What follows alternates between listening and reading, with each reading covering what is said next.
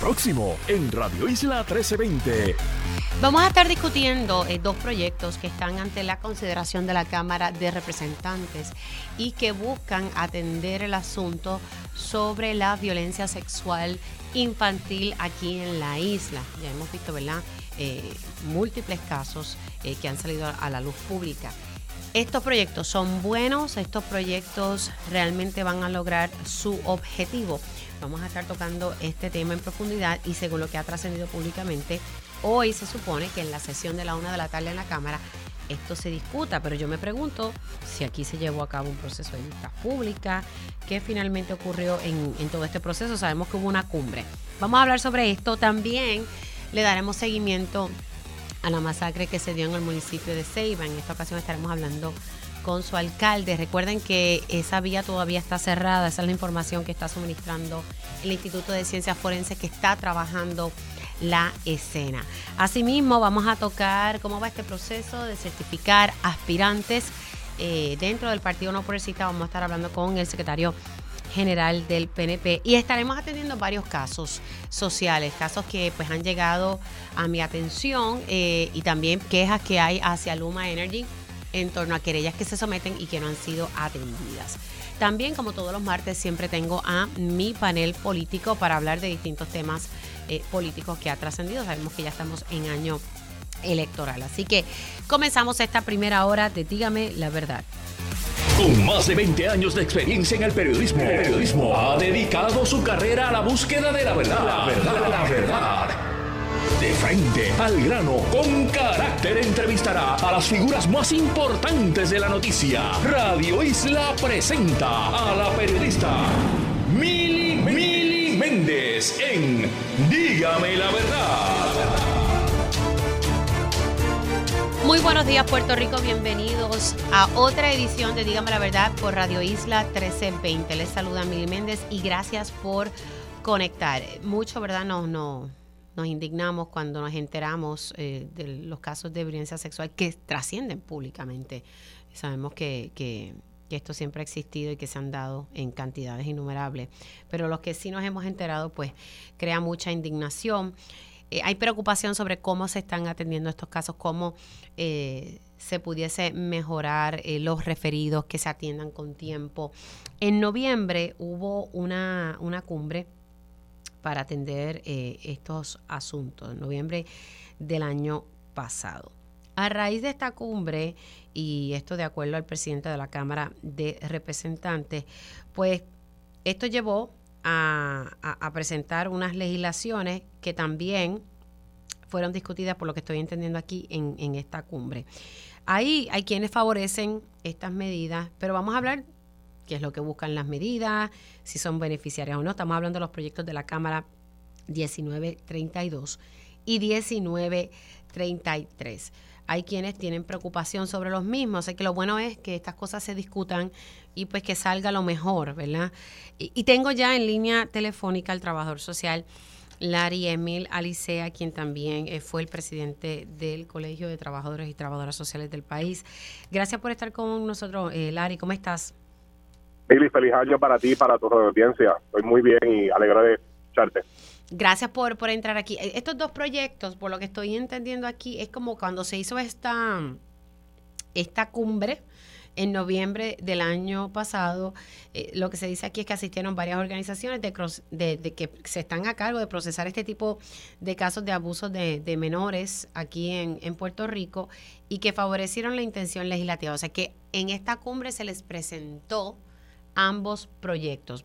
Hablemos, ¿verdad? Para, para seguir esta discusión, ¿cómo estos proyectos mejoraría que se atiendan de manera eficiente eh, los casos de, de abuso, ¿verdad? Las denuncias que surgen de abuso infantil.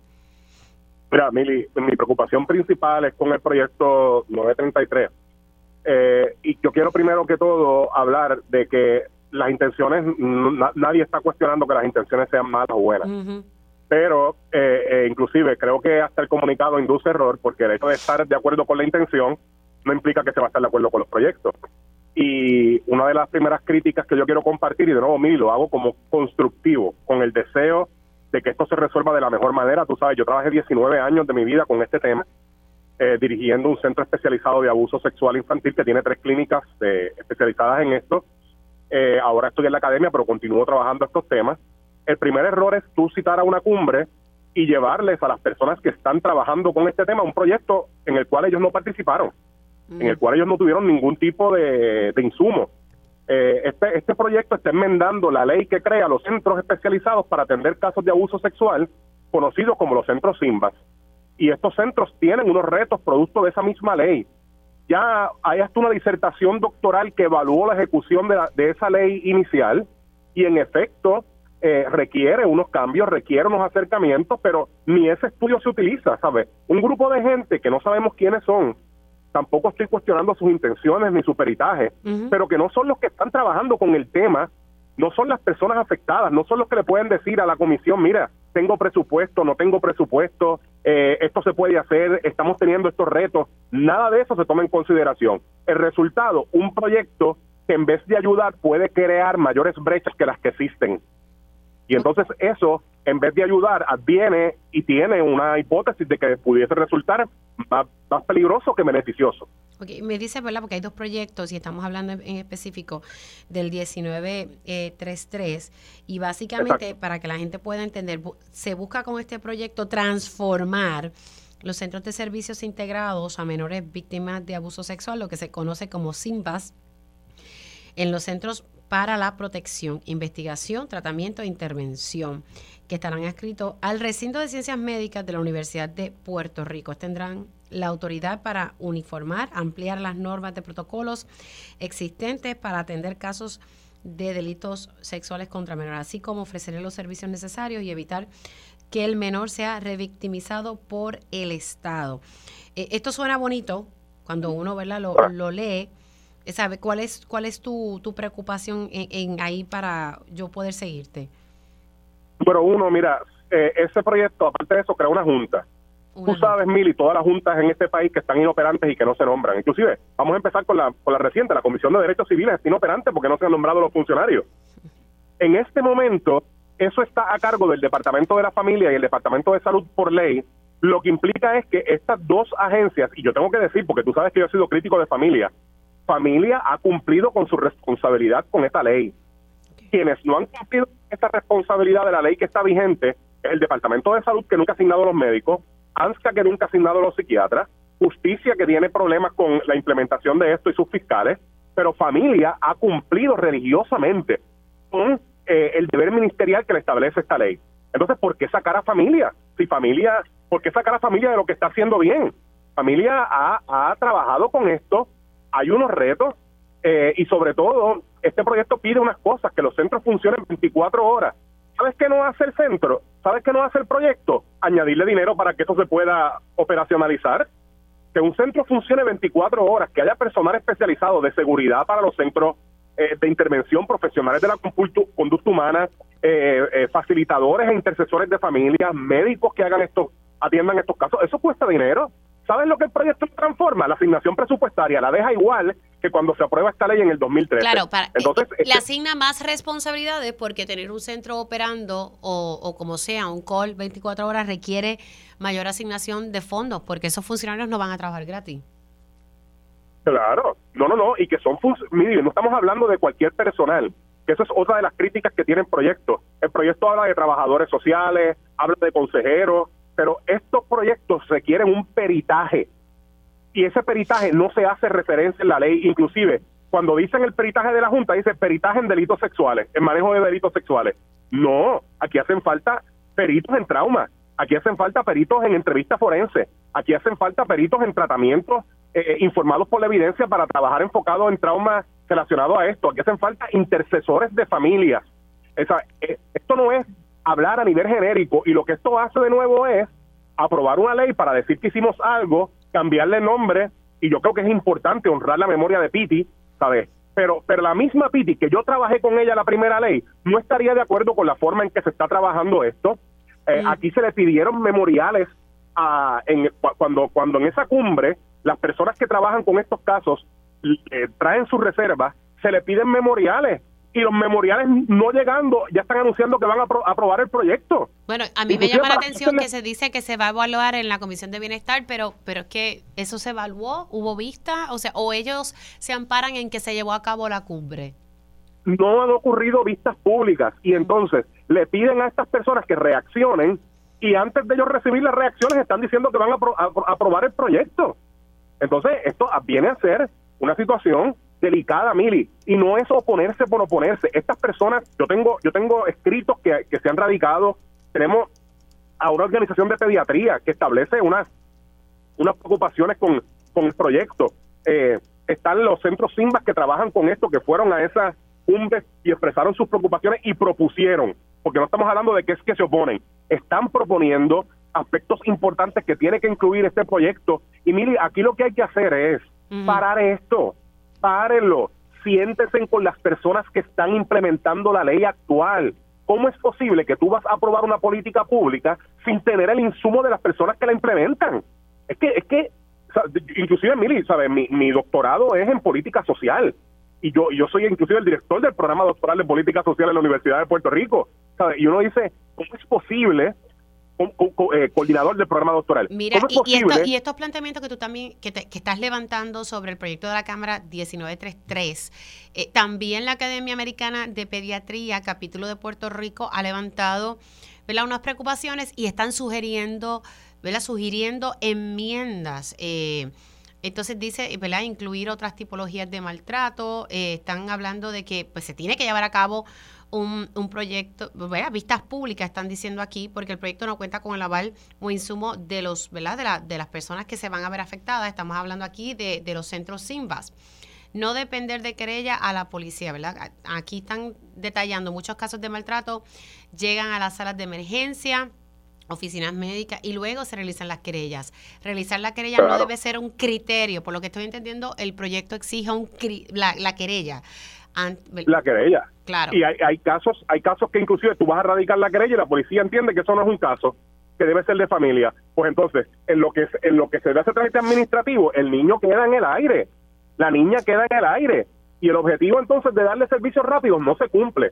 Y de nuevo, mire, mira, olvídate, olvídate que a mí no me hayan llamado para esto, no me llamaron, e, inclusive ya yo no estaba trabajando con el tema específicamente, pero yo llevo 19 años trabajando con el tema Tampoco llamaron a los directores de los centros, los centros staff del Departamento de Salud que trabajan con esto, los centros SIMBA de la Universidad Albizu, que maneja tres centros SIMBA, el centro SIMBA eh, del biopsicosocial.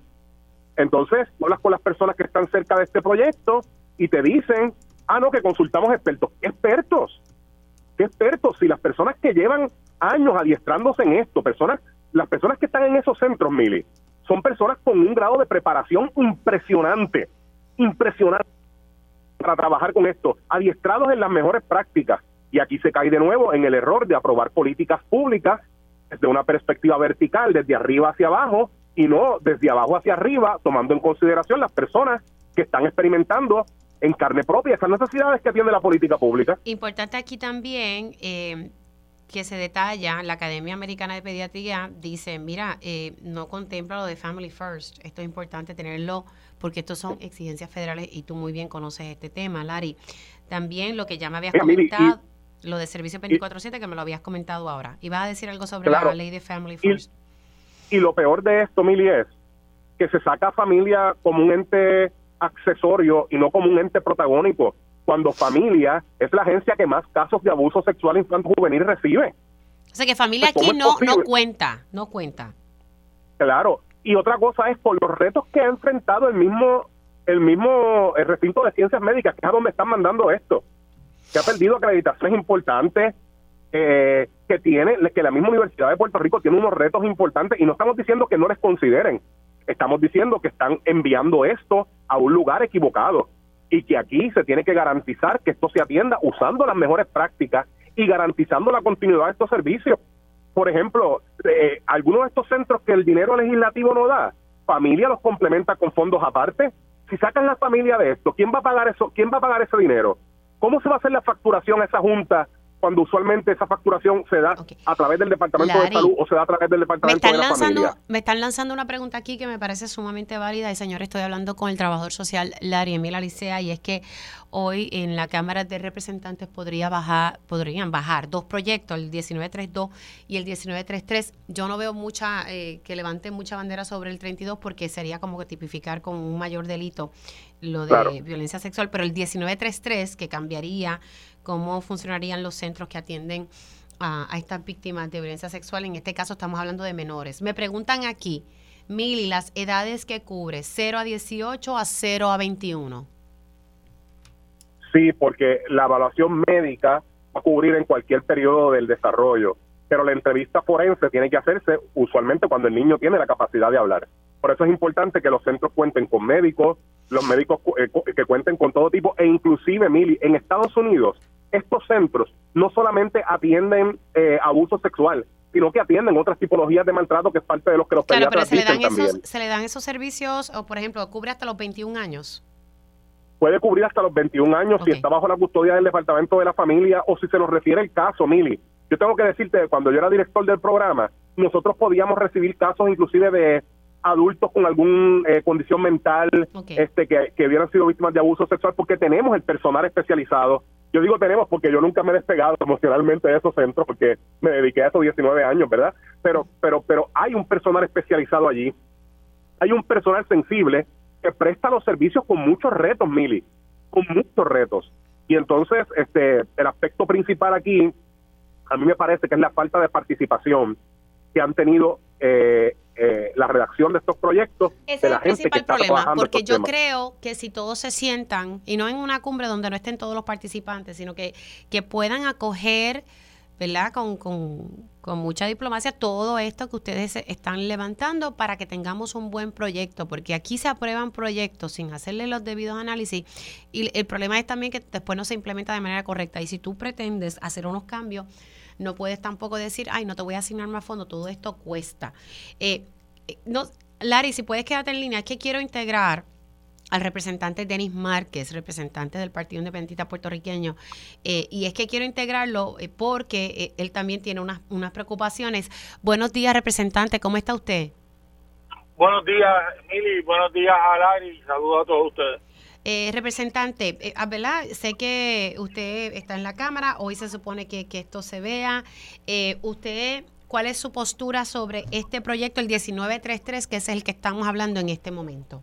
La que le expresé temprano en la mañana al presidente de la Cámara en llamada telefónica, en que hay que detenerlo, en que hay que llevarlo a vista pública y que hay que escuchar a la gente que en la cumbre levantaron eh, objeciones preocupaciones al proyecto y de que se les dio incluso una fecha para enviar comentarios y que de manera arbitraria se les adelantó dos veces y que se debe llevar a vista pública. Yo llevo dos cuatrenios visitando Simba, relacionándome con el tema, aprendiendo con el tema y las personas, como escuché a Lari hablar, que manejan estos temas todos los días, tienen preocupaciones yo durante, ¿cómo es posible si yo durante el fin de semana es que estoy recibiendo un conjunto de memoriales, de escritos, de preocupaciones que me va a tomar tiempo y soy una persona que no soy experto para nada en el tema, pero por lo menos los he visitado y conozco el trabajo que hacen, me va a tomar tiempo para, para poder analizar esto y de que es necesario que todos los que manejan estos temas sean escuchados yo no sé cuál es la prisa de aprobarlo. De manera, yo, eso sí, tengo que reconocer que el presidente acordó conmigo que va a recibir a estos grupos hoy a la una de la tarde, un y, cuarto, para escucharlos, cuáles son sus planteamientos. Y mi invitación al presidente, no lo decido yo, es posponer el markup de las dos de la tarde, abrir a esto a vista pública y que se discuta eh, lo, mucho lo que ha planteado Larry, el asunto del presupuesto. Era uno de los datos de este tema es el asunto del presupuesto para dar un simple ejemplo, la necesidad de cómo se tiene, de cómo llega el presupuesto aquí y de cómo la gente de los Simba hace una labor eh, alrededor de todo Puerto Rico. Yo tengo una reunión el, eh, próximamente con el doctor que hizo su tesis doctoral sobre los Simba, porque quiero que me explique, quiero aprender, y eso y, él sería parte de lo que se puede, se me escapa el nombre ahora, pero está coordinada ya la reunión. El doctor Iván de Jesús. Iván de Jesús. Eh, que podría aportar. Y yo creo que una de las primeras cosas que tenemos que hacer es escucharlo, digo a todos y a una persona como el doctor de Jesús, que, que se ha dedicado a esto. Mi objetivo desde temprano, desde el viernes pasado, es de que este proyecto lo que hay que hacer es llevarlo a vista pública, no aprobarlo y poner la gente a discutirlo. Y llevo la mañana eh, tratando de que esto sea así. Así que información nueva que nos está proveyendo es que hoy a la una de la tarde el presidente de la Cámara de Representantes va a recibir, ¿verdad?, o directores o personas que conocen de cómo operan los centros SIMBAS. es bien importante, Mili. Ah. Es bien importante, Mili, el representante. Saludos, Denis, un abrazo fuerte. Saludos siempre. Que, que, llamen, por favor, a los directores de los centros SIMBAS y que se aseguren de que las directoras de los centros SIMBAS, la del, la del Centro de Ayuda a Víctimas de Violación, la de los SIMBAS que dirige el BISU y la doctora Carmona de, que dirige el Centro Médico estén en esa mesa porque son ellas las que están implementando esta ley, son ellas las que saben eh, el proceso que están experimentando y pueden identificar las necesidades que tienen estos centros para que puedan operar de manera óptima. La, Larry, de tres conseguimos dos hoy en mi oficina para la reunión. Perfecto. Si, si alguna de ellas, Denis, tú tienes mi teléfono, si alguna de ellas no las consiguen, me deja saber que yo tengo hasta los números personales que, pudiese ayudarlo. Sí, me, me, parece importante, eh, ¿verdad? Estas gestiones que está haciendo el representante Denis Márquez, de que sí, que se le dé espacio, porque de eso se trata y eso es lo que se supone que ocurra en la Asamblea Legislativa, que se lleve a cabo una discusión. Al final del día todos queremos el mismo objetivo. Y no es suponernos, Mili, por oponernos, es llevar a cabo una discusión en un tema que todo el país está de acuerdo que es el maltrato a la niñez, el maltrato sexual, de que los simbas tienen han sido punta de lanza fundamental en esto. Yo he aprendido mucho mucho en el proceso y yo creo que la mejor gente que conoce de esto y conoce sus necesidades son los que trabajan día a día esto. Vamos a escucharlo, vamos a mejorar el proyecto, vamos a buscar eh, avenidas de entendimiento como se hizo con el 1333, mi proyecto de ley que se aprobó, que luego que seguimos trabajándolo y lo aprobamos unánimemente. Una de las peores cosas que yo quisiera que este proyecto tuviese que estar dividido en la tarde de hoy, lo que hay que hacer es llevarlo a vista pública y que se dé la discusión más amplia. Tiempo tenemos para hacerlo. Yo lo que no entiendo es por qué no se llevó a cabo, ¿verdad? Un proceso de vista pública, de verdad que no, no comprendo. Eh, porque no fue que el proyecto nació luego de la cumbre, es que ya en la cumbre lo estaban llevando en la cumbre se llevó por primera vez. Pues por eso.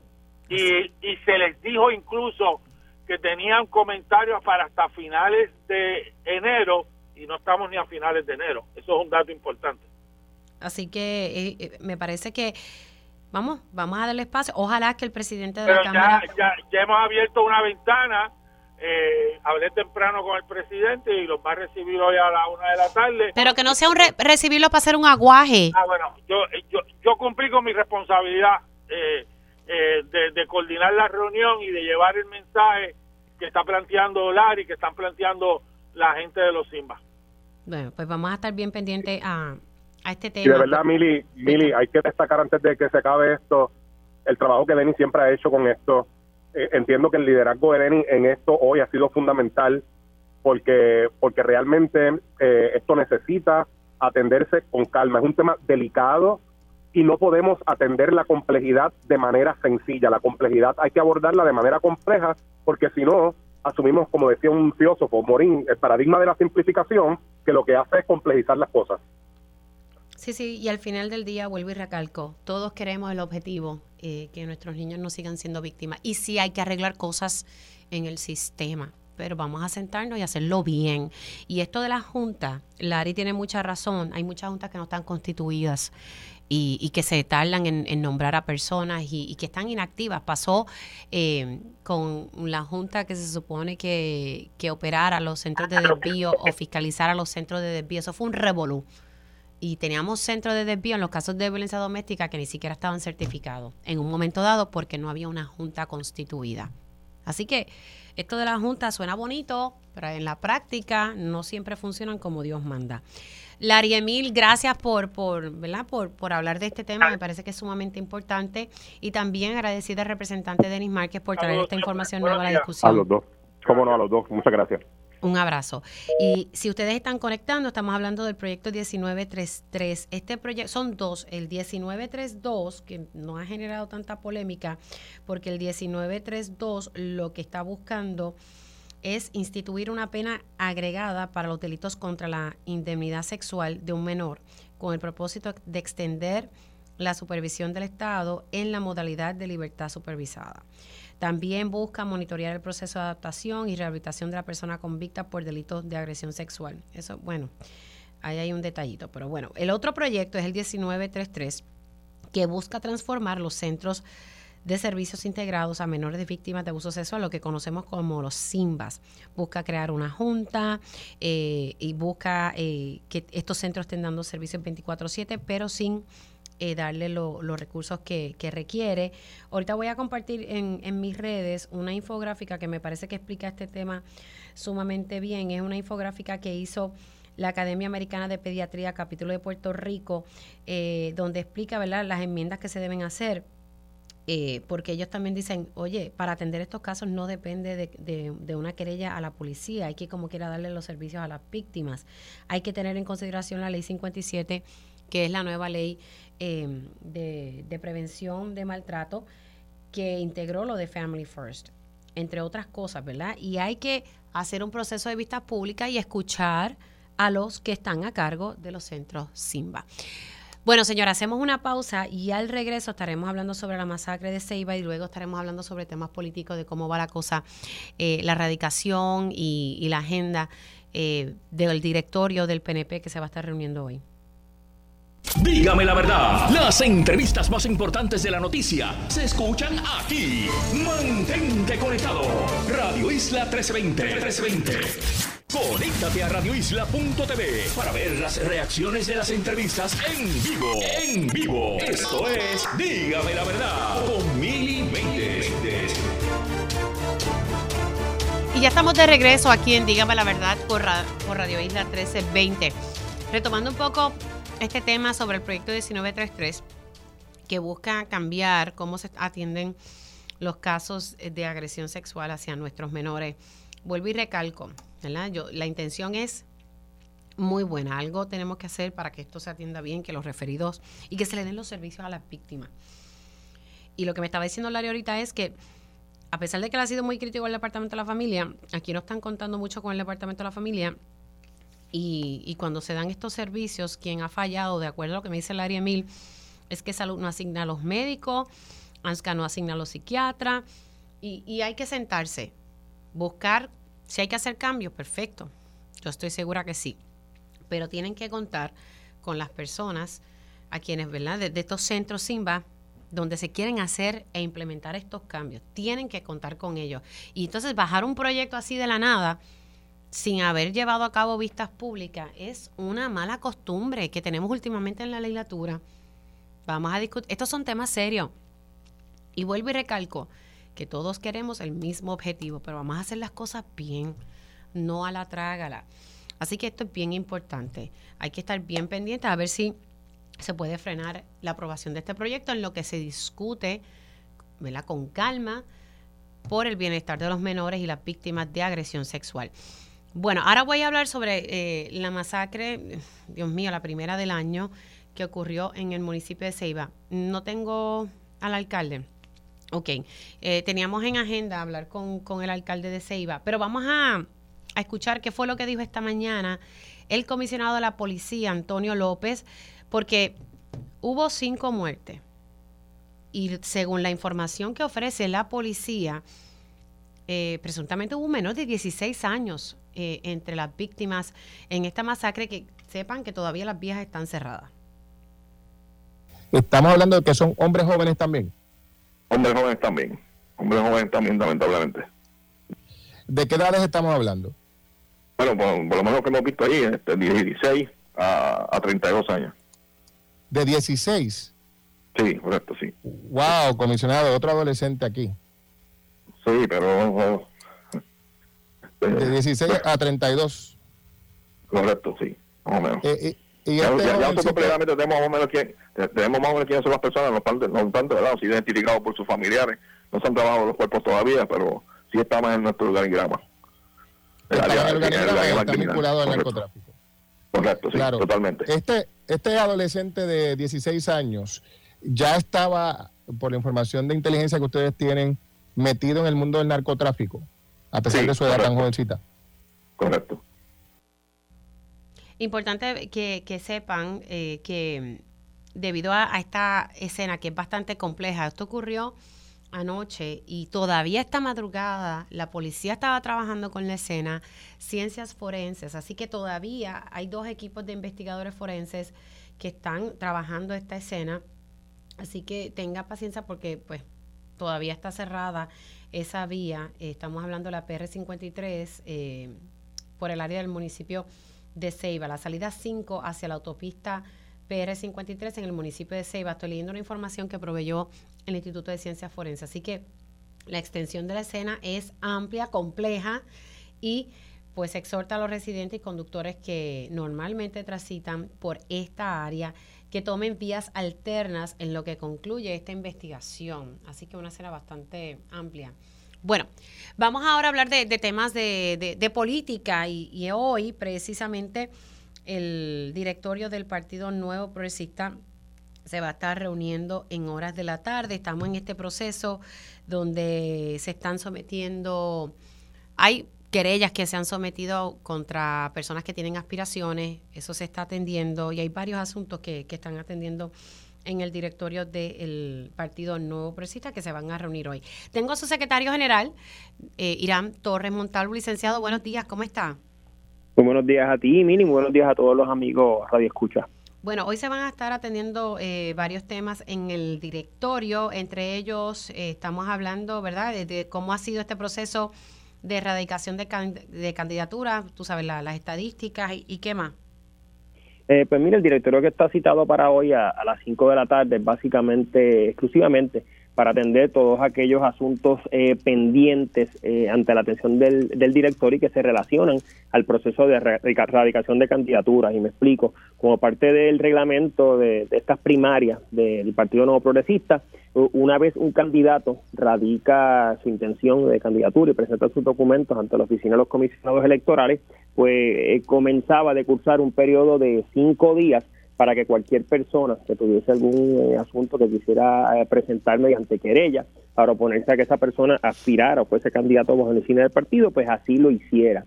Pues obviamente, tan reciente como el pasado 2 de enero, pues eh, culminó la fecha para la erradicación de candidaturas y se habían recibido alrededor de una eh, veintena, eh, te diría yo, de, de querellas contra diversos candidatos. Una vez esas querellas son adjudicadas, ya sea a favor o en contra del candidato, pues comienza un proceso de apelación donde se puede traer el asunto a la atención de- del directorio del partido para que el directorio, ¿verdad?, como organismo rector eh, del partido, pues determine, ¿verdad?, toma una decisión final sobre si esas personas pueden o no pueden aspirar bajo el insignia del partido y eso es lo que vamos a estar atendiendo durante eh, la tarde de hoy. Tenemos alrededor de una, eh, más o menos, eh, cinco a seis eh, instancias donde hay apelaciones ante el directorio pendiente que van a ser atendidas y discutidas hoy en el pleno para determinar si esos aspirantes pues se les permite eh, poder correr bajo la insignia del PNP. Estamos hablando sobre 20 querellas. Pues originalmente teníamos unas eh, 20 querellas, pero claro, el primer sedazo para atender cualquiera de esas eh, querellas y las alegaciones que presentase, ¿verdad? Este, eh, cualquier persona contra los candidatos, pues el propio eh, comité evaluador, como parte del proceso que nosotros tenemos en el partido, el presidente del partido, Pedro Pierluisi, pues designó eh, en un grupo de personas, entre ellos abogados, CPA y demás, ¿verdad? Un grupo bastante eh, bien representado, que fuera el, el organismo que filtrara eh, y, y escudriñara todos los documentos eh, de las personas que quieren aspirar bajo la insignia de- del partido. Y en ese ejercicio pues ese mismo comité eh, recibió todas esas querellas que te mencioné, adjudicó unas a favor de los candidatos, otras en contra, pero entonces ahora vamos a la segunda etapa que sería donde pues se presentaron eh, las diferentes apelaciones ante el directorio del partido y nos toca entonces a, a nosotros, ¿verdad? A este grupo colegiado conocido como el directorio del partido, eh, adjudicar mediante votación si esas personas pueden o no pueden aspirar bajo la insignia. ¿Ese número de unas 20 querellas es un número promedio, es normal o, o considera usted que, eh, que son bastantes?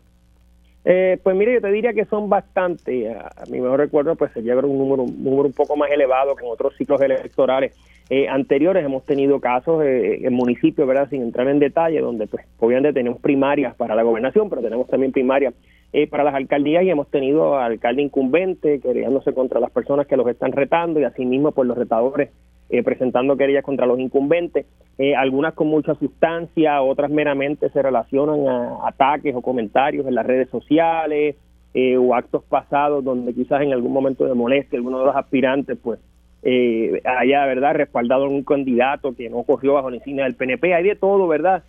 un poco, otras instancias, pues quizás con asuntos un tanto más serios, donde algunas personas pues tenían algún tipo de récord criminal o acusación pendiente en los foros judiciales, pues obviamente en esas instancias pues a esa persona pues no se le permitió eh, aspirar, pero hay de todo, ¿verdad? De todo un poco, es parte de la, de la efervescencia y el entusiasmo de cara a lo que van a ser las primarias de junio del año, de, este año, junio de 2024.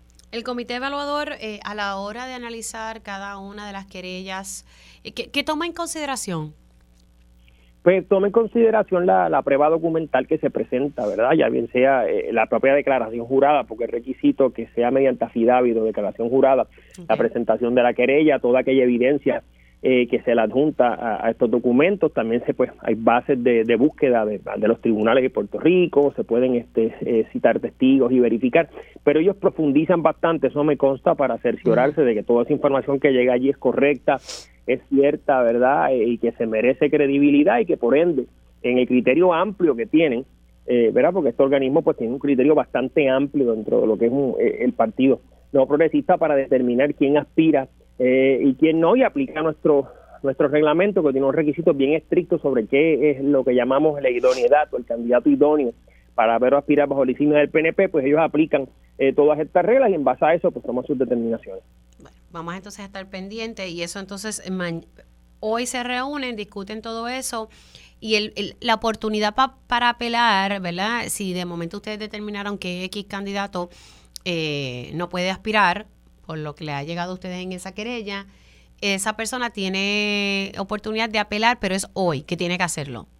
Bueno, eh, hoy sería el último, la última fecha hábil para hacer cualquier apelación ante el directorio, dependiendo qué determinaciones nosotros tomemos hoy, si es a favor o en contra eh, de los candidatos. En aquellos casos donde los candidatos no resulten eh, favorecidos o no se les permita aspirar, todavía tienen la oportunidad de acudir a, los tribunales, que sería ya el próximo sedazo una vez pasan el del directorio, para entonces ver si el tribunal entiende que el partido erró en, su, en sus actuaciones y se le debe permitir aspirar a estas personas. Pero así, a manera de resumen, en las últimas, eh, diría, tres o cuatro instancias donde alguien ha recurrido al tribunal para impugnar la determinación del partido, pues eh, no les ha ido muy bien. Es decir, que los tribunales reconocen los criterios que tienen los partidos, en este caso eh, el PNP, para tomar la determinación de quién puede y no puede ser candidato bajo el partido. Bueno, pues estaremos entonces pendientes a, ese proceso. Gracias, secretario. Se me cuida. Gracias a ti, Emily, que tenga buen día. Igualmente. El secretario general del Partido Nuevo Progresista, licenciado Irán Torres Montalvo, hablando sobre lo que se va a estar discutiendo hoy en el directorio del Partido Nuevo Progresista, donde se van a estar atendiendo eh, y recibiendo ¿verdad? lo que el comité evaluador, porque han recibido sobre 20 querellas, eso es bastante, y él mismo lo, lo, reconoce. Se nota que estamos en primaria, Estoy segura que los que están con Jennifer o los que están con Pierre Luisi, esto es, típico cuando hay eh, primaria específicamente, que van a haber primarias en la gobernación y en la comisaría residente. Nosotros vamos a hacer una pausa y regresamos en breve. Dígame la verdad, las entrevistas más importantes de la noticia se escuchan aquí. Mantente conectado. Radio Isla 1320. 1320. Conéctate a radioisla.tv para ver las reacciones de las entrevistas en vivo. En vivo. Esto es Dígame la verdad con Mili Y ya de regreso aquí en Dígame la verdad por Radio Isla 1320. Vamos a, a retomar el tema de la masacre la primera masacre que se dio en el año 2024 eh, y que fue en el municipio de Ceiba. La información que sigue trascendiendo es lo que le estaba comentando ahorita a nuestro radio escucha y es que la, escena es compleja, es bastante amplia y, por eso es que el Instituto de Ciencia Forense ha recalcado que la escena, o sea, que las carreteras, esa vía donde ocurrió esta masacre, pues está cerrada, así que busquen eh, rutas alternas. Quisiera dialogar con, el alcalde de Ceiba, Samuel Rivera Báez, a quien le doy los buenos días. ¿Cómo está, alcalde? Sí, buenos días, buenos días y feliz año nuevo y ya, ya que empezamos un añito bastante complejo, difícil, eh, aquí en otra ciudad, municipio de Ceiba, ya que el incidente eh, son residentes, los jóvenes que fallecidos son jóvenes de, del pueblo de Fajardo, ellos estaban en, en la gallera en Nahuabo, parece que cuando salen de la gallera tienen unas diferencias allí y posteriormente la salida 5 en dirección a la autopista de, de Nahuabo para Ceiba, eh, tiene una, una balacera hasta que llegó hasta la salida 5, y donde reciben mis padres en la parte posterior abajo de la autopista y, y todas esas casas, entre 7 a 8 casas, recibieron impacto de bala. Eh, recibo la llamada, recibo la llamada de mi señora madre llorando que están, eh, haciendo pues, eh, varios tiros en la, parte posterior de, la residencia de mis viejos.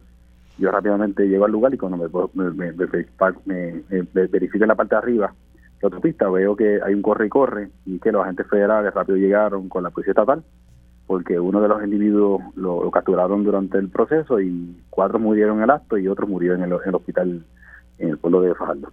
O sea, usted me está diciendo que hasta residencias aledañas recibieron impactos de bala y esto incluye hasta el hogar de, de sus progenitores.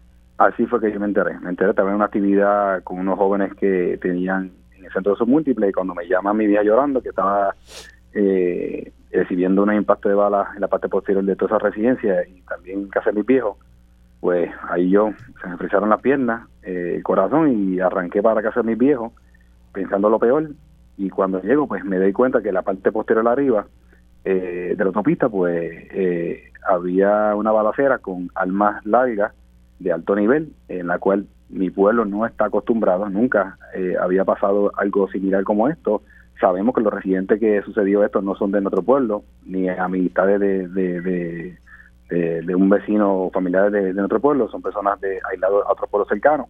Pero lamentablemente, ¿verdad? Sucedió en la autopista y en mi pueblo se iba. Eh, alcalde, eh, ¿esto fue a qué hora más o menos que usted recibió la llamada de sus padres?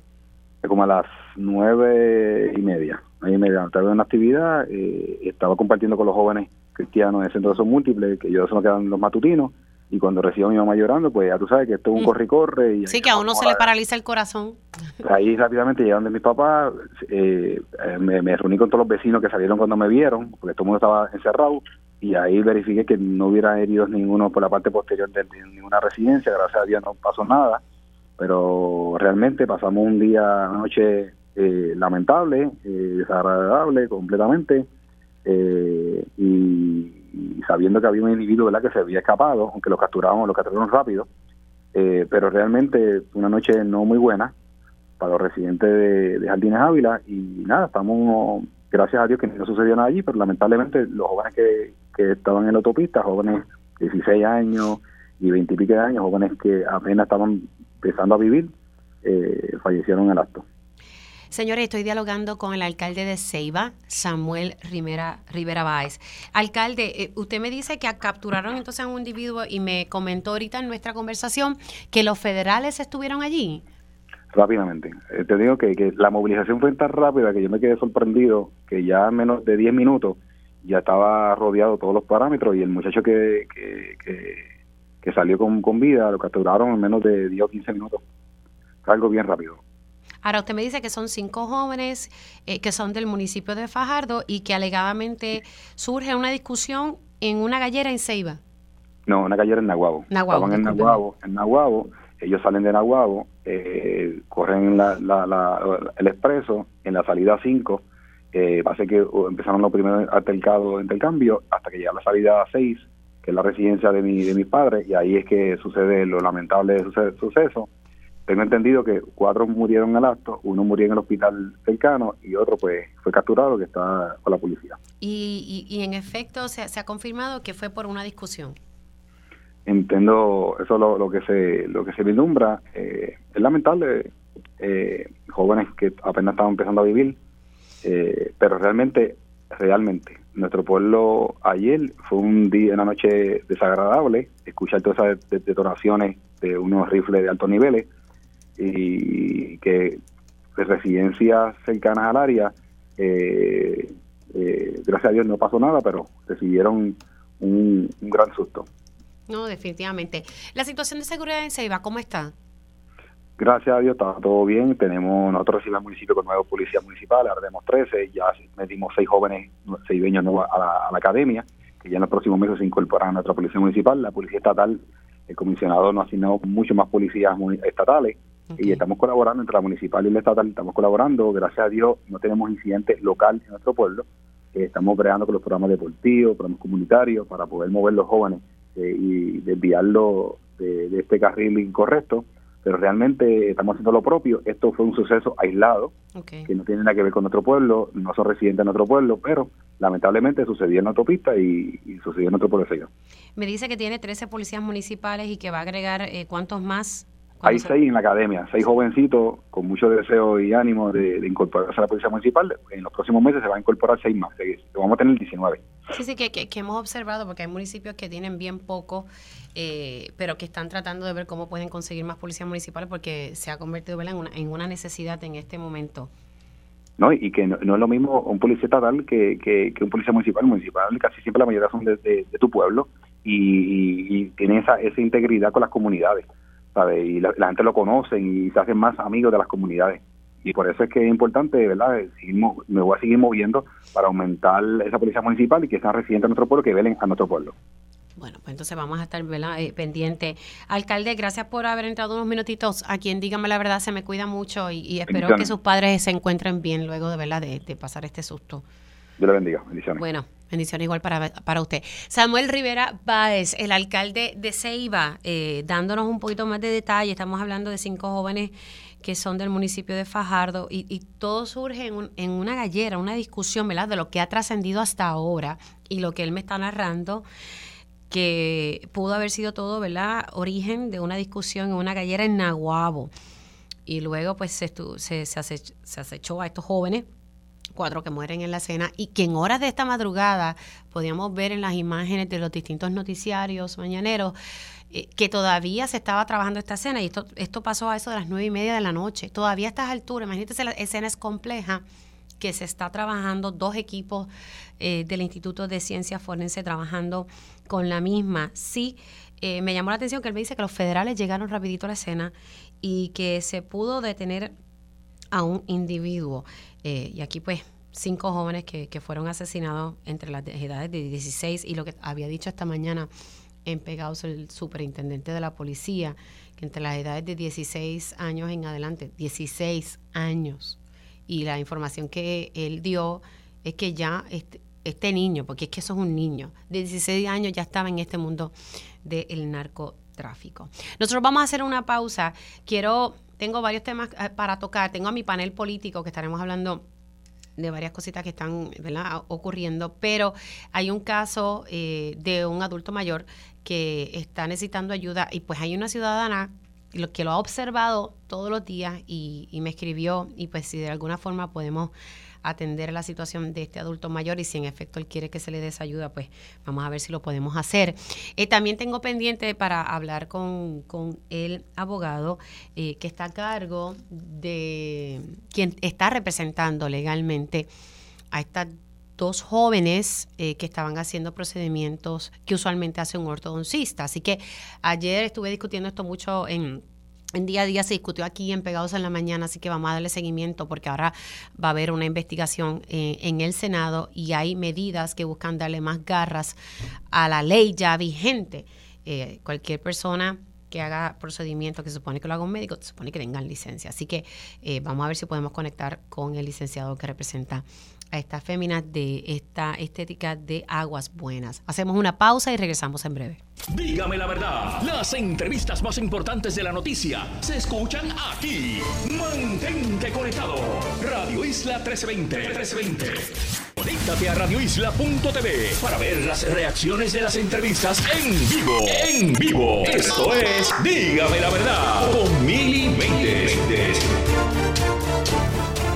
Y ya estamos de regreso aquí en Dígame la Verdad por Radio Isla 1320 oficialmente, ya en la segunda hora de este espacio y gracias por conectar. Sepa que si usted se perdió algún detalle de la primera hora de Dígame la Verdad, puede entrar a su plataforma de podcast favorita y en horas de la tarde siempre se hace disponible el programa de hoy. Si usted quiere escuchar otros programas, pues ahí los puede conseguir. También puede entrar a radioisla.tv y buscar allí la pestañita que dice podcast y va a encontrar todos los programas de Radio Isla 1320 que siempre se, se hacen disponibles. En la primera hora estuvimos hablando eh, bastante sobre eh, una, porque son, hay dos medidas que buscan atender la problemática sobre violencia sexual infantil y, cómo se están atendiendo eh, y cómo se están investigando los casos.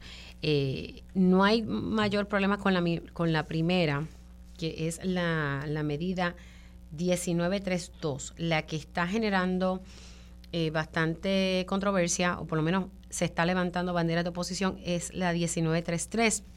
Hablaba con el trabajador social Darío Emila Licea, que lleva muchos años eh, trabajando y estuvo laborando en los centros SIMBAS, que son centros que atienden eh, Son centros de servicios integrados a menores víctimas de abuso sexual. Y lo que estaba levantando y planteando Laria Emilia Licea es que, mira, se están proponiendo unos cambios eh, sin haber discutido los mismos con los directores que están a cargo de los centros SIMBAS. Eh, se está creando una junta con supuestamente personal que no sería experto en estos temas se busca que los SIMBAS operen 24 horas al día, pero entonces no se les da mayor presupuesto. Ampliar una operación requiere más dinero. Eh, me estaba explicando la área de que, que no están contando con el insumo del Departamento de la Familia y la mayoría de los referidos son del Departamento de la Familia. Eh, el representante Denis Márquez estaba escuchando nuestra conversación al aire, pude entrar con él y él nos indicaba que que buscaba frenar que se aprobara esta medida, porque para que ustedes entiendan, esta medida va a bajar a votación hoy.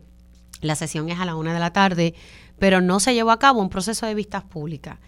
Y me parece que el propósito de la misma no está mal, creo que hay que hacer cambios, pero vamos a hablar y tienen que contar con la opinión de las personas, con los profesionales que trabajan con las víctimas de abuso sexual.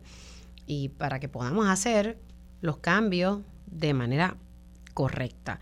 Así que el representante Denis Márquez logró que el presidente de la Cámara de Representantes reciba hoy a la una de la tarde por lo menos a dos directoras de los centros SIMBAS y que pueda escuchar la otra parte. No obstante, eh, todavía no sabemos si eso, ¿verdad? si eso va a, lograr que se frene, que esta medida baje al floor en el día de hoy. Y recalco, sin un procedimiento de vistas públicas, que es lo que se supone que se haga eh, y la medida pues tiene unos propósitos mm, buenos, pero al mismo tiempo hay que contar con, la experiencia, con el, con el expertise de estas personas, de estos profesionales que atienden estos casos, para que al fin y al cabo sea una medida exitosa que se pueda implementar.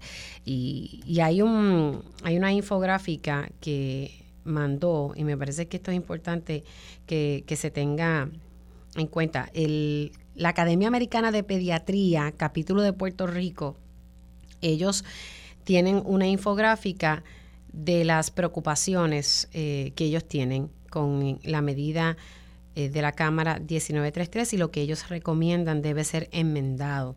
Así que yo creo que se debe escuchar también lo que tiene que decir la Academia Americana de Pediatría, capítulo de Puerto Rico. Bueno, siendo ya las 11 de la mañana, ya mismo voy con, con mi panel. Eh, recibí un correo electrónico y me parece importante que, que se le dé visibilidad a estos temas porque mucho hemos estado hablando sobre nuestros adultos mayores, las condiciones en las cuales se encuentran, el abandono de muchos en los hospitales, muchos que están solos, muchos que no reciben los servicios de salud que, que, requiere, entre muchas cosas que están pasando con la población de adultos mayores en Puerto Rico, que es la mayoría, es una población, eh, tenemos más adultos mayores que, que, jóvenes, ya eso ustedes lo saben, no, no lo tengo que recalcar. Hay una situación con un adulto mayor en la zona metropolitana y tengo ¿verdad? en línea telefónica a Tamara Ramírez Ruiz.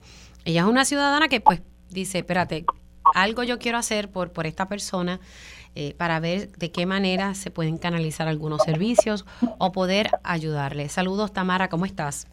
Saludos, Mili, gracias por la oportunidad. Tamara, eh, recibí un, correo electrónico y anoche mientras lo leía dije, wow, Me, me, llamó mucho la atención. Cuéntame un poquito sobre eh, esta persona, este adulto mayor que tú todos los días ves en las luces en la mañana, tengo entendido. Pues mira, no es todos los días, Mili. Es como en ocasiones random, pero bastante seguido. Yo transito frecuentemente la carretera número uno, precisamente en la dirección de Caguas a San Juan. No sé si estás ubicada en la luz que estaba antiguamente el local de Shannon y de Logan. Ajá, sí. En esa luz se para esta persona mayor, es un anciano, él tiene un bastón de madera, eh, él se ve aseado, eh, su ropa está limpia, o sea, no me parece, no me da la impresión que es una persona de ambulante o con alguna adicción, más bien se ve como una persona mayor que está en necesidad.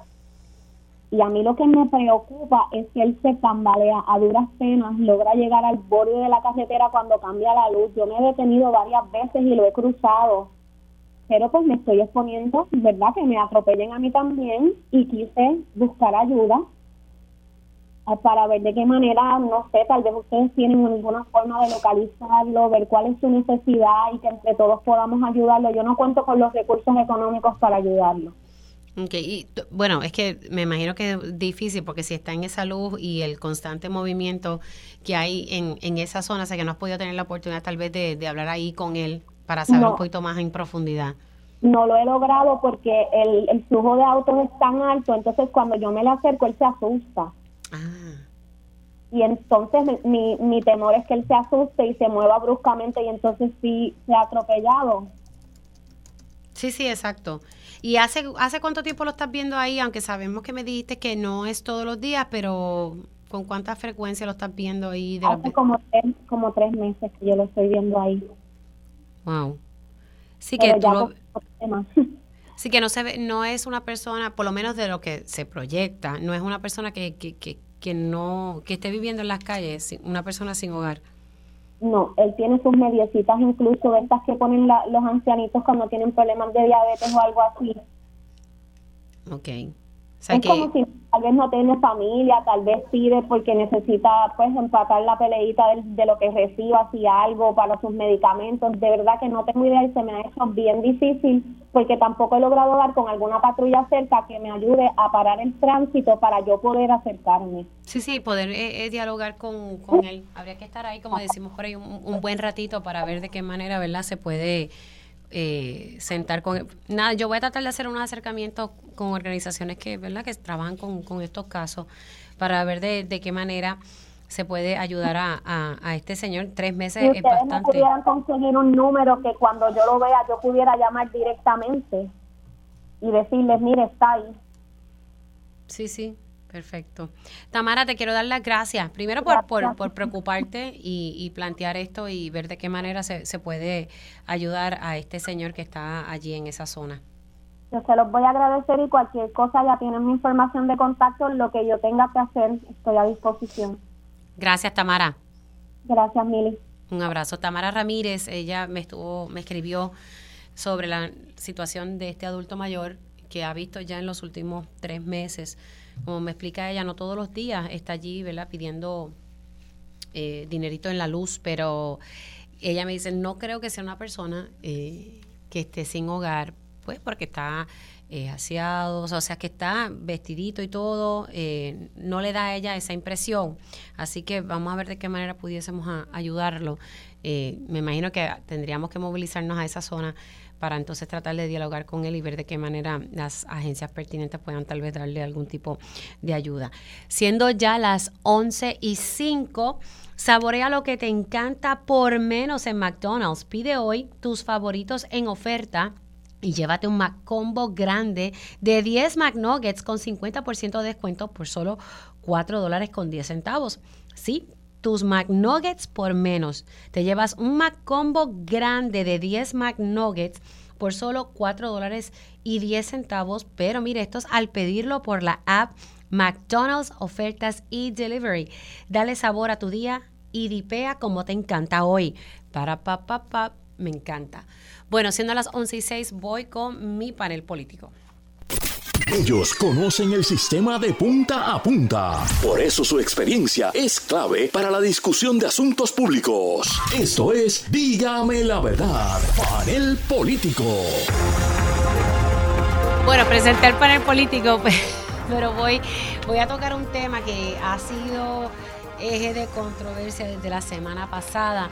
Es un tema que, que pasado, una pasada presidenta del Colegio de Dentistas Cirujanos me llevaba planteando, primero con, esto de los perridientes y, y todo, de lugares que, que, que existían y que estaban llevando a cabo estos procedimientos, procedimientos que deben ser realizados ya sea por un dentista, un ortodoncista, dependiendo eh, qué tipo eh, de procedimiento usted se va a realizar.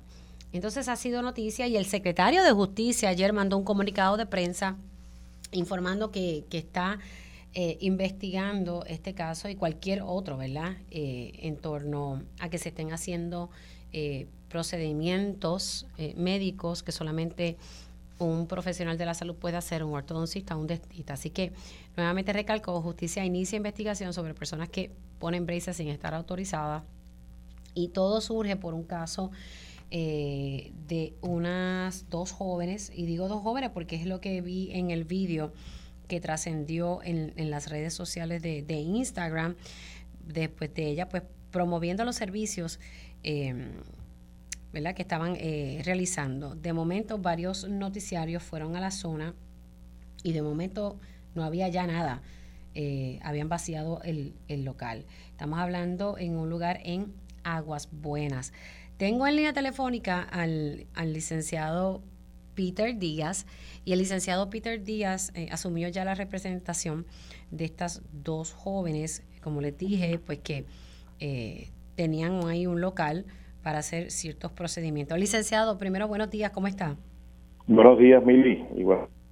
Bueno, hablemos de este caso que, ha generado mucha controversia, esto es algo que, siempre ha ocurrido, eh, pero entonces aquí el Departamento de Justicia sostuvo que está... Ay, no me digas que se cayó la llamada. Se cayó la llamada. Bueno, ya mismito estaremos conectando con el licenciado Peter, eh, Peter Díaz, que está representando a estas dos jóvenes eh, del caso de Agua Buena, que pues en un momento dado estaban eh, promoviendo hacer procedimientos dentales para los cuales se requiere una licencia, pero quiero conocer ¿verdad? La, la postura de la representación legal de estas jóvenes y como les dije, el Departamento de Justicia confirmó ayer que está realizando una investigación contra personas que realizan trabajos de ortodoncia o estética dental de manera ilegal en la isla. Y esa información ayer eh, trascendió luego de este caso específico de eh, las dos jovencitas eh, en esta estética en Agua Buena. Ya tengo al licenciado. Ahora sí. Licenciado Peter Díaz, nuevamente, ahora sí. ¿Me escucha? Sí, no, no le. Hola. Ahora sí. No sé dónde Peter se metió licenciado. ¿Me se cayó la llamada. Fue. Ah, no se preocupe. Bueno, en efecto, usted eh, está representando a estas dos jóvenes. Bueno, eh, yo eh, soy el no, no hay un proceso contra ellas en este momento, pero... Pero lo contrataron para, para ayudarlas en esto. exacto. Básicamente se ha estado llevando la historia de una forma un poquito errada. Okay. Eh, y es importante que se aclare el récord, ¿verdad? Este, aquí el local del que se habla en Aguas Buenas no ni siquiera había abierto, eh, no tenía equipos adentro, eh, no tenía luz porque el contrato de arrendamiento se firmó el 1 de enero y todavía ni siquiera tenía luz, así que no fue que se llevaron cosas del lugar y demás. esa, eso es algo que, que, se va a poder demostrar bien, bien fácilmente. Pero segundo, eh, o sea, eh, vamos por parte. No estaba abierto este local que se estaba promoviendo por las redes. No, era eh, la promoción era una promoción. Era una promoción, no era algo que había comenzado. Es como cuando tú una promoción eh, para comenzar un negocio que lo pones como que está sirviendo los platos y demás, pero la realidad es que no había comenzado. Eh, el local no, no había abierto, ni siquiera tenía luz, por eso no tenía permiso los guías, porque ni siquiera habían comenzado, lo habían firmado en enero 1 el contrato. O sea que no tenían ni permisos. No, no, porque no los habían ni siquiera solicitado. No.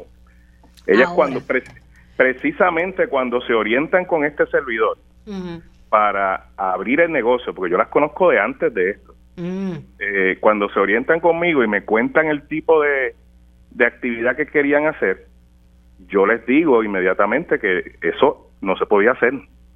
Y ahí es que entonces, eh, luego y demás, pero la realidad es que yo les orienté que eso no se podía hacer. O sea que ellas no estaban orientadas legalmente, o sea, ell- porque No. mire lo que estoy viendo aquí, ¿verdad? Eh, Estamos De hecho, hablando de, de que hecho hay, hay más detalles y ellas van y ellas van a cooperar con las autoridades porque hay más detalles. Eh, Ellas tomaron unos cursos que se le ofrecieron en Puerto Rico, donde se indicaba que estos eran unos procedimientos de índole estético y que no eh, eran procedimientos médicos. Y las engañaron de esa manera porque ellas entendían que simplemente poner lo que va en el diente con las gomitas y ajustarlas cada cierto tiempo y dar una limpieza superficial no era un procedimiento médico. Eso que usted Claro. me dice es, es- es más grave todavía. Sí. O sea, hay lugares, obviamente ya estarán cooperando con Bueno, la hay, hay unas hay una hay unos anuncios de un curso que va ahora el 4 de febrero donde van a blanquear un curso de blanqueamiento de dientes.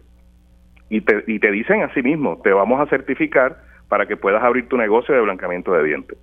Los perridientes también han dado cursos de eso. O sea, aquí el problema no son estas dos chicas y varitas de, de comerío eh, que las conozco hace mucho tiempo y son mu- muchachas muy humildes y muy trabajadoras eh, se han dedicado toda la vida a cuidar viejitos en hogares de ancianos. Eh, no estamos, estamos hablando de unas personas muy humildes que fueron engañadas, donde les dijeron que eso no era un procedimiento médico.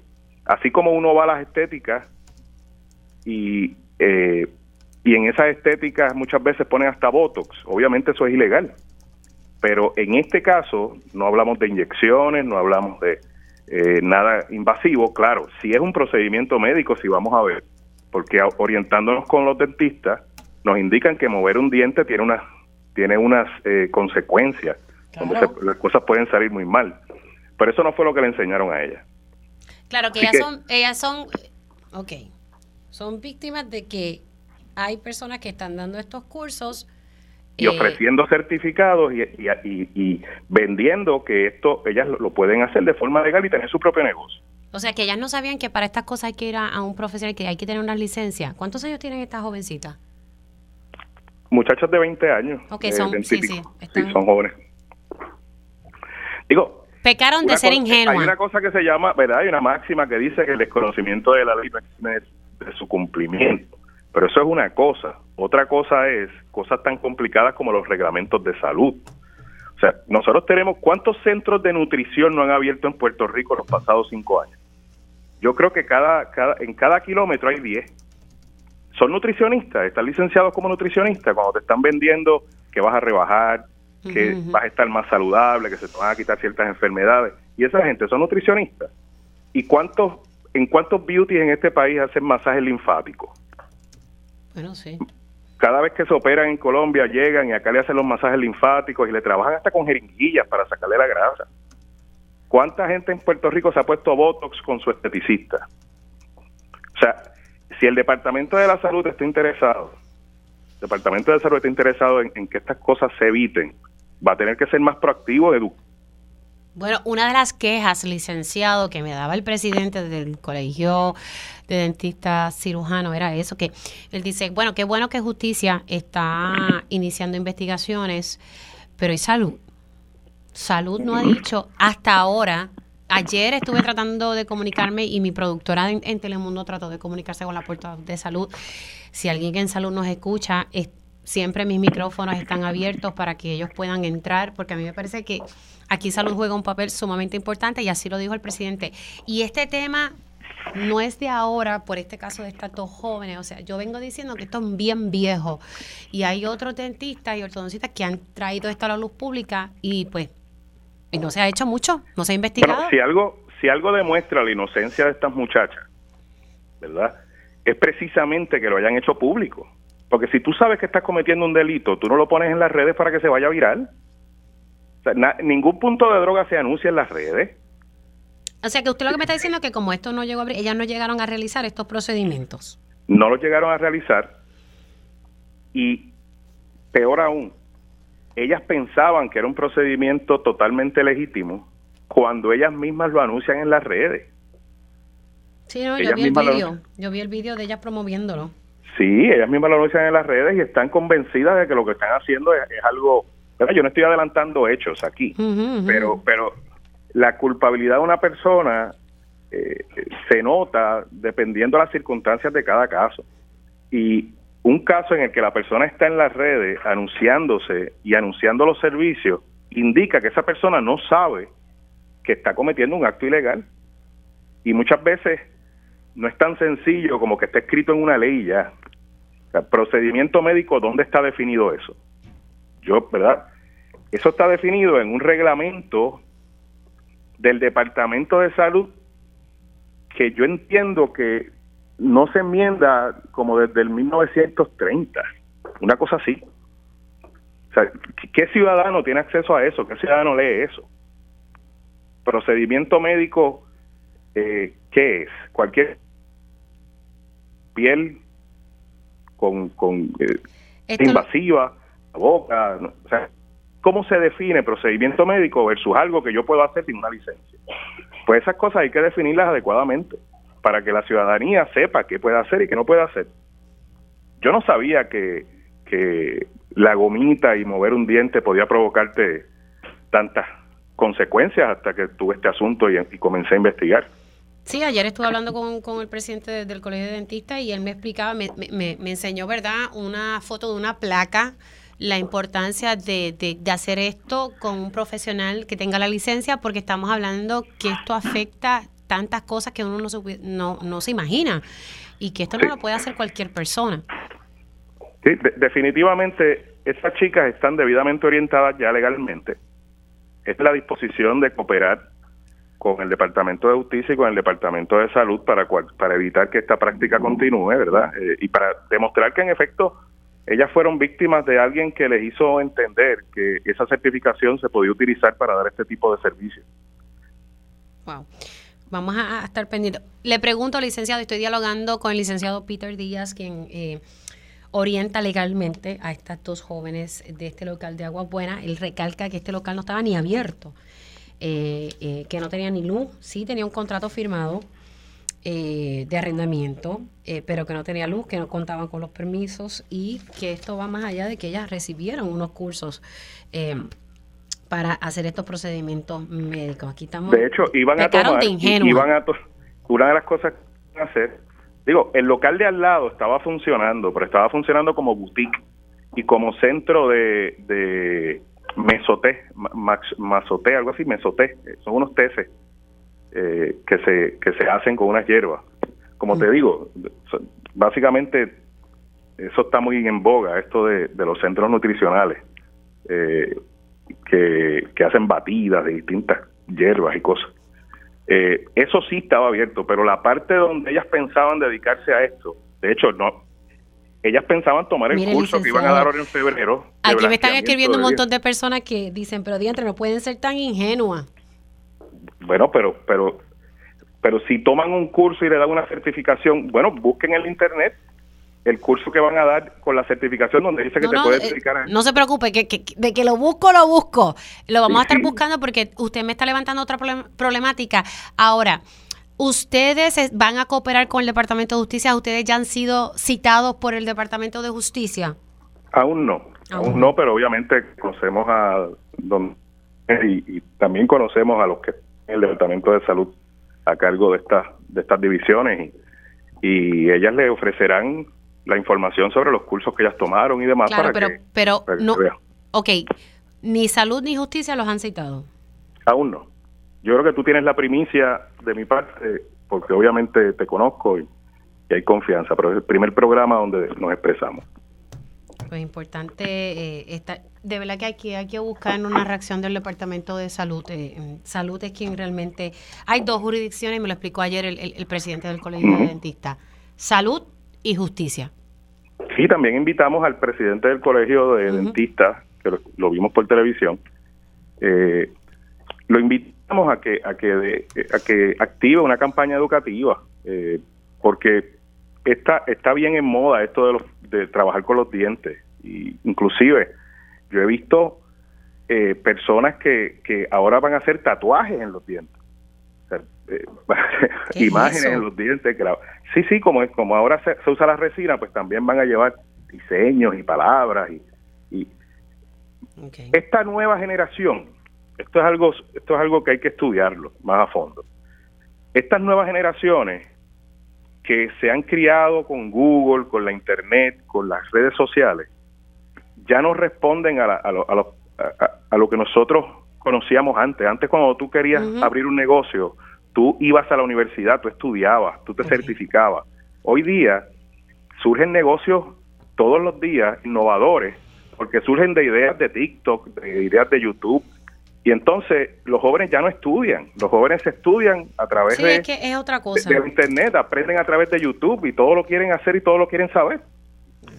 Entonces, eso hay que, eh, hay que entenderlo y hay, tienen que haber campañas educativas con el propósito de, de, desalentar este tipo de cosas para que la gente entienda que los dientes no son un chiste, que, la boca está conectada a muchas otras, eh, muchos otros órganos que podrían afectarse, inclusive el cerebro como y, el corazón está muy podría afectarse la diabetes, es una de las condiciones que se puede agravar. Claro, es que es que parecería estuviésemos exagerando, pero no. Eh, por eso es que las personas que hacen estos procedimientos tienen que tener licencia. Y yo entiendo que estos son procedimientos costosos, pero usted no va a lugares donde no tienen licencia. Estamos hablando de que eso le va a salir aún más caro, porque sabemos que los procedimientos de ortodoncia, eh, los planes médicos no lo cubren, pero hay, ¿verdad? Los ortodoncistas hacen planes eh, de pago para que usted pueda, o sea, no, no jorobe, ¿verdad? Con su salud eh, en ese sentido. Licenciado,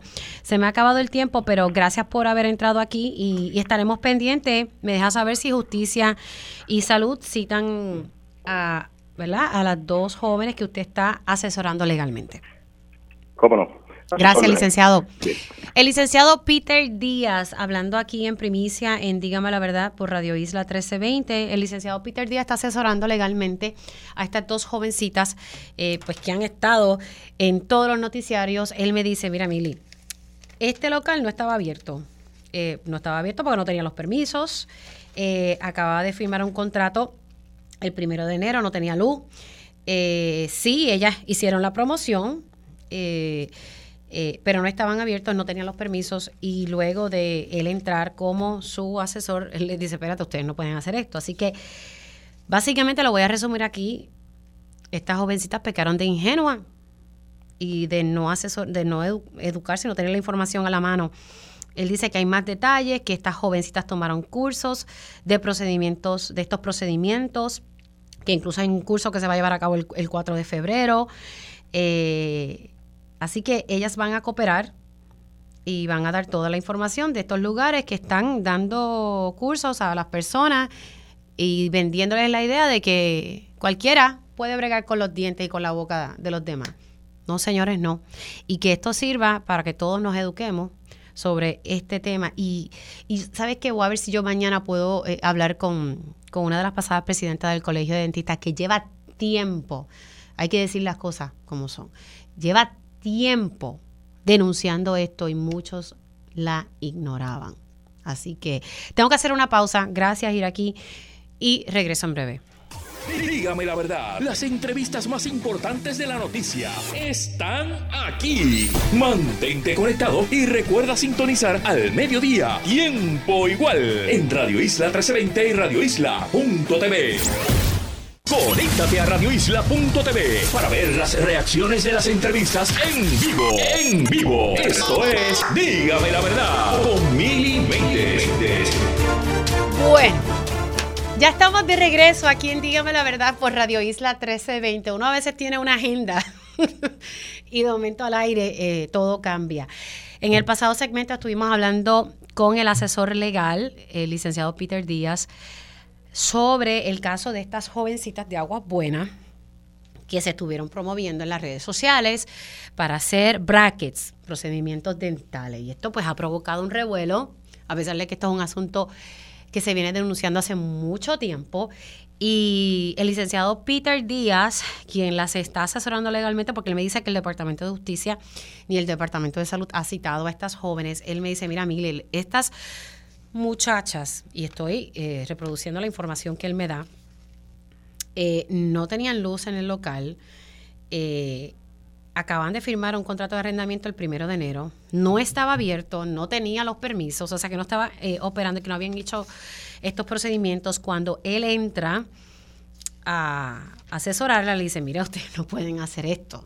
Y ella pues le, ellas le explican al licenciado Díaz que es que ella tomaron unos cursos sobre procedimientos médicos y que incluso hay cursos próximamente de blanqueamiento de dientes. Básicamente, ellas pecaron de ingenua. Y usted podrá decir, caramba, pero que tan ingenuas son. Pues yo creo que pues, eh, pues sí, puede ser que sí, que hayan sido ingenuas o que esa sea ¿verdad? La, la, excusa que se esté dando ahora. Pero no se llegaron a realizar procedimientos y están en la mayor disposición de eh, colaborar con Salud y el Departamento de Justicia en, estos, en, en, estas investigaciones, que por lo menos Justicia es quien ha dicho públicamente que va a investigar. Yo me acabo de comunicar y le acabo de mandar un mensaje a la portavoz de Salud y estoy a la espera que ella me pueda contestar porque yo creo que el Departamento de Salud tiene que expresarse aquí eh, en torno a este tema cómo es que ellos trabajan esto, cómo es que ellos lo fiscalizan, me parece que es sumamente importante. Bueno, ay señor, siendo las 11 y 30, ahora sí, voy con mi panel político. Bueno, voy a presentar, como ahorita corrió el bumper, voy a presentar al licenciado Ángel Cintrón. Muy buenos días, licenciado. Saludos, mil un abrazo para ti, para los compañeros del público que siempre nos escucha. Ay, Dios mío, estoy como que se me fue el aire. He estado como de tingo al Sí. Eso pasa. Mi excusa bueno, que, que no entraron a la no te hora. No te pongas los perridientes ni para cara. No, no, no, no, no. Hasta Bad Bunny, que es millonario, cometió ese error y se arrepintió. No, me dicen que no tiene reversa después. No, no, no, no. Eso no hay vuelta atrás. Te pusiste los perdientes y con ellos tienes que quedar hasta que te mueras. No, no, qué terrible. Así que, bueno, eh, podemos hablar un poco sobre esto porque, aunque esto es un panel político, pero tengo también en, en línea telefónica a María Bouchamp. Saludos, ¿cómo está? Hola, saludos Mili, saludos a los compañeros y las personas que nos escuchan. Gracias, gracias por conectar. Disculpen, es que entre tantas cosas que está pasando en este país, pues eh, tuve la oportunidad, ¿verdad?, de, tocar este tema ahorita y pues por eso me extendí. Vamos a hablar, eh, algo que me llamó la atención y es que ha trascendido, y ayer precisamente lo discutíamos en, en Día a Día en Telemundo, y es el hecho de que son pocos los jóvenes los que se han inscrito. Eh, sabemos, ¿verdad?, que ahora está el sistema del registro electoral electrónico, eh, pero también sabemos que ya no se hacen estos esfuerzos para ir a las escuelas públicas, que lo hacía la Comisión Estatal de Elecciones y a las universidades, y que pues en gran parte los partidos tendrán que movilizarse para lograr esta inscripción de jóvenes. Como ustedes ven, ¿verdad? E, esta baja, eh, aunque yo digo que todavía hay tiempo, pero bueno, Ángel, que lleva mucho tiempo en esta cuestión electoral. Eh, ¿Cómo ustedes lo ven? Comienza con Ángel y luego voy con María. Pues mira, Mili, sí, interesante el punto, varias cosas importantes para poner en la mesa con eso. Primero, que el registro está abierto hasta verano todavía para efecto de las elecciones de noviembre. Ahora bien, este, como tú bien dices, lo que nosotros recordamos de antaño de eh, estos safaris de ir a las escuelas, universidades, eh, una de las razones básicas es la falta de recursos económicos. La comisión ha recibido recortes de dinero significativos en los últimos 10, 12 años, no solamente en tiempo reciente con la Junta. Desde antes de la Junta ya venía la comisión perdiendo recursos económicos y como consecuencia, pues eh, esto, estas actividades no, no son gratuitas porque tienes que tener empleados asalariados haciendo el trabajo, empleados de dos o tres partidos físicamente presentes para tu poder llevar a cabo los procesos, porque recuerda que en la comisión todos los procesos funcionan a base de la desconfianza de que nada lo maneja una persona sola que tenga alguna tendencia política, sino que siempre tiene que haber dos o más de tendencias distintas y eso significa que cada paso de que se hace allí tiene un costo, un costo de recurso humano, ¿verdad? Así que en parte eh, el asunto de la te responde el segundo asunto, que también va de la mano, sabes que de tener una oficina física de junta de inscripción permanente llamada HIPS, de tener una en cada precinto o municipio de Puerto Rico, ahora creo que va a haber entre 14 o 17 en todo Puerto Rico, regionalizadas para economizar precisamente por los recursos económicos que no tienen. Y eso, ¿verdad? Implica un poquito el reto de que para una persona hacer una transacción que antes iba a una oficina que le quedaba a 15 minutos de su casa, pues a lo mejor le queda a media hora, una hora. Claro, el planteamiento en contrario a eso es que como ahora el, el programa que se llama ERE, ERE, que es la forma electrónica de hacer todas las transacciones, la puedes hacer desde tu teléfono, pues ese es el argumento de que la sustitución a, ese acceso está en, el, en, en hacerlo desde tu teléfono, pero eso requiere educación en la calle, porque a lo mejor para nuevas generaciones se le hace relativamente fácil aprender rápido, pero para cierta generación en adelante, llevar a cabo un proceso como ese que es relativamente complejo en, en, en, en computadora o en teléfono, sobre todo porque tienes que subir documentos ya pregrabados en PDF de evidencia, no es sencillo, es un poquito complejo. Así que yo creo que sí existe un reto y yo creo que la comisión va a tener que buscar la manera creativa de probablemente este, dar eh, eh, algún tipo de orientación a la ciudadanía de cómo manejar el programa electrónico nuevo, cómo hacerlo en el teléfono o cómo hacerlo en la computadora de tu casa, este, para que tú puedas acceder a la información y al trámite que tienes que hacer. Tú sabes que, que, el R tenía que, haber entrado eh, en vigor mucho antes y entró después, un año y, un, año y un par de meses después. Y eso pues ha traído sus retos porque sabemos que esos sistemas no son fáciles de, implementar, pero que no entró en la fecha que estaba estipulado dentro del código electoral. Y, muchos de los problemas de, de, endosos que tienen los candidatos de todos los partidos se deben a eso, a la parte electrónica del ERE. Porque tú allí tienes varias formas de hacer un endoso, entre ellas una de ellas es tú firmar encima de la pantallita del teléfono pero todos sabemos, todos, todos los que manejamos tarjeta de crédito y todo ese tipo de cosas hoy en día, sabemos que cuando tú firmas en una pantallita, sea con el dedo o con, con una plumita esta electrónica, la firma nunca sale igual que cuando tú la firmaste en papel originalmente. Y entonces, ¿cuál es el criterio para tú rechazar un endoso? Porque la firma no se parezca. Nunca se va a parecer si yo firmo encima de un teléfono con un dedo. Eso es parte de los retos. Tengo que hacer una pausa, pero regresa entonces voy con, con el turno de María Bouchamp eh, en torno a este tema, ¿verdad? De, de, que se ha, se, se ha reseñado de que pues los jóvenes no se están inscribiendo. Eh, ¿verdad? Como hay, hay, una baja inscripción de nuestros jóvenes eh, de cara a estas elecciones y las primarias que son ahora en junio. Hacemos una pausa y regresamos en breve. Dígame la verdad, las entrevistas más importantes de la noticia están aquí. Mantente conectado y recuerda sintonizar al mediodía, tiempo igual, en Radio Isla 1320 y Radio Isla.tv. Conéctate a radioisla.tv para ver las reacciones de las entrevistas en vivo. En vivo. Esto es Dígame la verdad con Mili estamos de regreso aquí en Dígame la Verdad por Radio Isla 1320. Estoy con mi panel político integrado por licenciado Ángel Cintrón y María Bouchamp. Eh, nos quedamos hablando sobre la baja inscripción de nuestros jóvenes en este proceso electoral. Ya licenciado Ángel Cintrón eh, eh, tuvo su turno. Vamos a pasar con, María Bouchamp en este momento para conocer su sentir en torno a este tema. Eh, es lamentable, como mencionaste, Mili, estamos comenzando a trabajar este proceso ahora, en pleno ciclo electoral. Eh, tenemos hasta el verano para poder trabajarlo con muy eh, pocos recursos. La educación es importante, también es importante reconocer los retos de la tecnología, también reconocer que no todas las personas en Puerto Rico pueden entrar al Internet. Hay, hay otro tema que no tocamos suficiente cuando hablamos de la juventud y inscribirles para invitarles a votar Siempre también nos concentramos en llevar la conversación a las universidades y las escuelas, pero tenemos jóvenes que están fuera de esos espacios y no se les lleva la educación, no se busca algún tipo de programa para poder incentivar que las personas sean parte de estos procesos.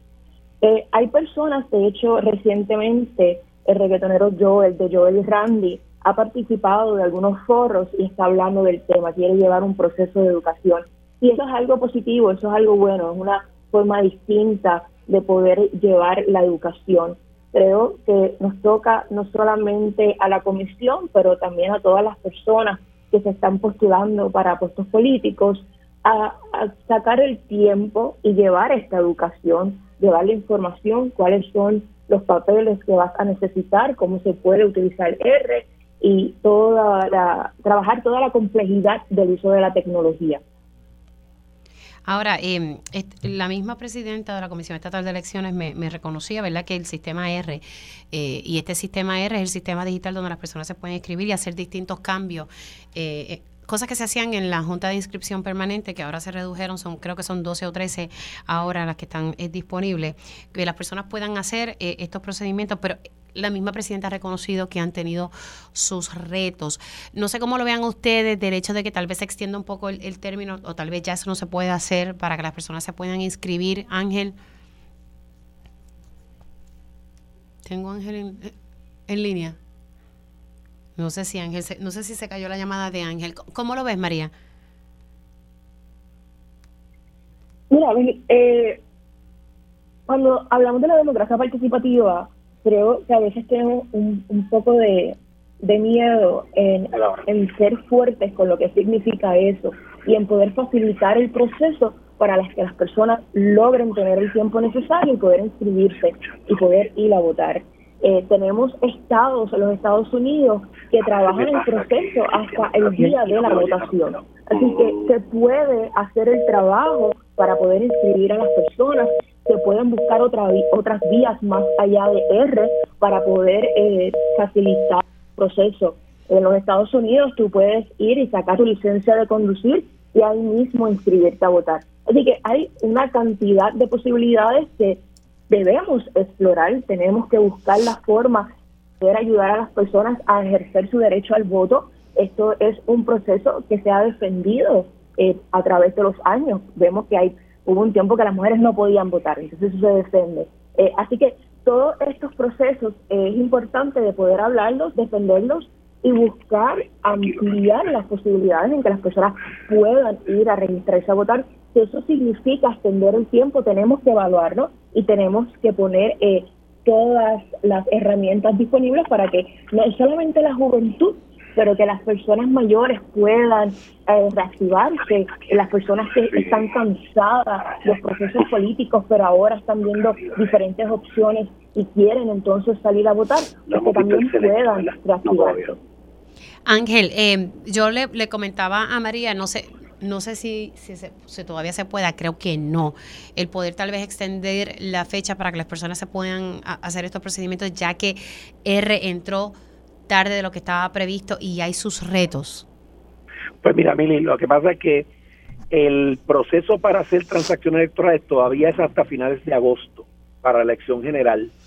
Es mucho más temprano para la primaria, pero para la elección general está agosto. Así que yo no vislumbro que los comisionados. Perdóname. Que hay tiempo suficiente entonces. Sí, yo no vislumbro que los comisionados sientan que, que, que hay una urgencia, exacto, porque hay tiempo suficiente no solo para el ERE, para el ERE y para la, ir a una HIP.